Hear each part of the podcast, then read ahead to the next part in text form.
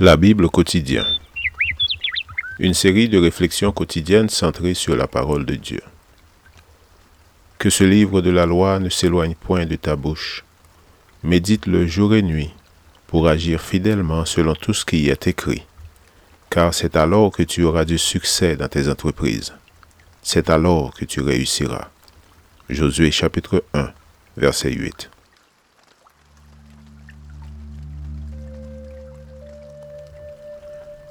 Aujourd'hui, le 19 juillet, faut-il davantage de grâce?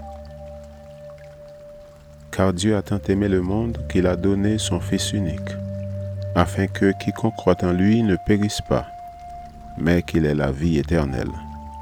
Jean 3, verset 16. Les coutumes liées à l'adoration et au service de Dieu ou des dieux varient beaucoup selon les religions. On note de nombreux points communs, mais aussi des différences qu'on ne peut pas ignorer. Les théologies développées par la plupart des religions non chrétiennes sont diamétralement opposées à la vérité biblique telle qu'elle est acceptée par le monde chrétien.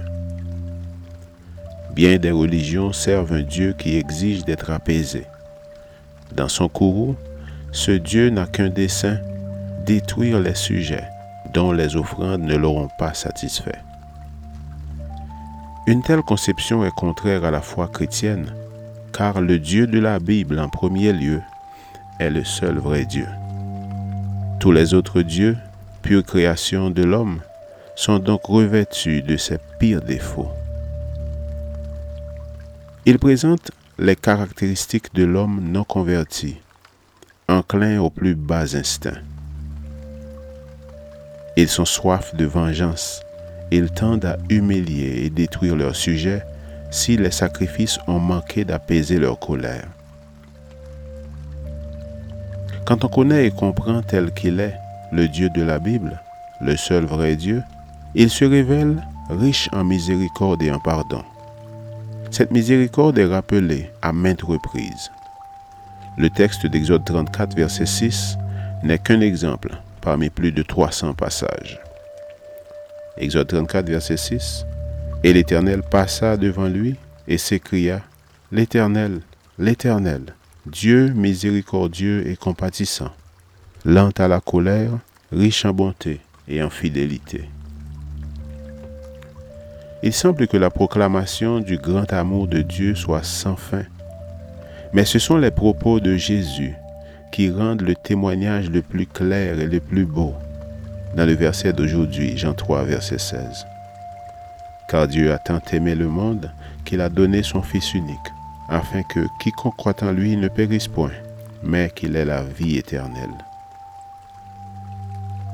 L'amour de notre Père céleste est sans égal, car Dieu a tant aimé le monde.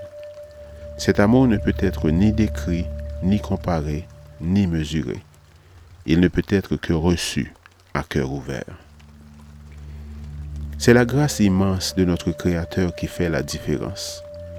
Il n'a pas offert son Fils unique par crainte ou par souci de la mort et de la destruction. Ce sacrifice n'était pas destiné à apaiser. C'est parce qu'il a tant aimé le monde qu'il a donné son Fils, qu'il sait donner. Faut-il davantage de grâce, davantage de preuves pour comprendre le plus grand amour jamais donné dans l'univers Dieu, dans son amour et sa miséricorde, a fait le maximum pour sauver le monde. Il a envoyé son Fils bien-aimé pour démontrer son amour infini pour la race humaine. En effet, Dieu a envoyé son Fils dans le monde, non pas pour condamner le monde, mais pour que le monde soit sauvé par lui. Jean 3, verset 17.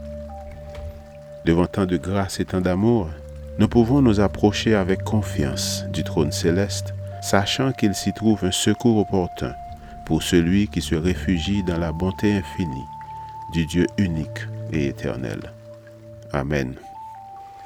Lecture de la Bible pour aujourd'hui dans l'Ancien Testament, Psaume 3 et 4, et dans le Nouveau Testament, Jean 3, versets 1 à 36. Merci d'avoir écouté. Je vous souhaite de passer une excellente journée avec Jésus. À la prochaine!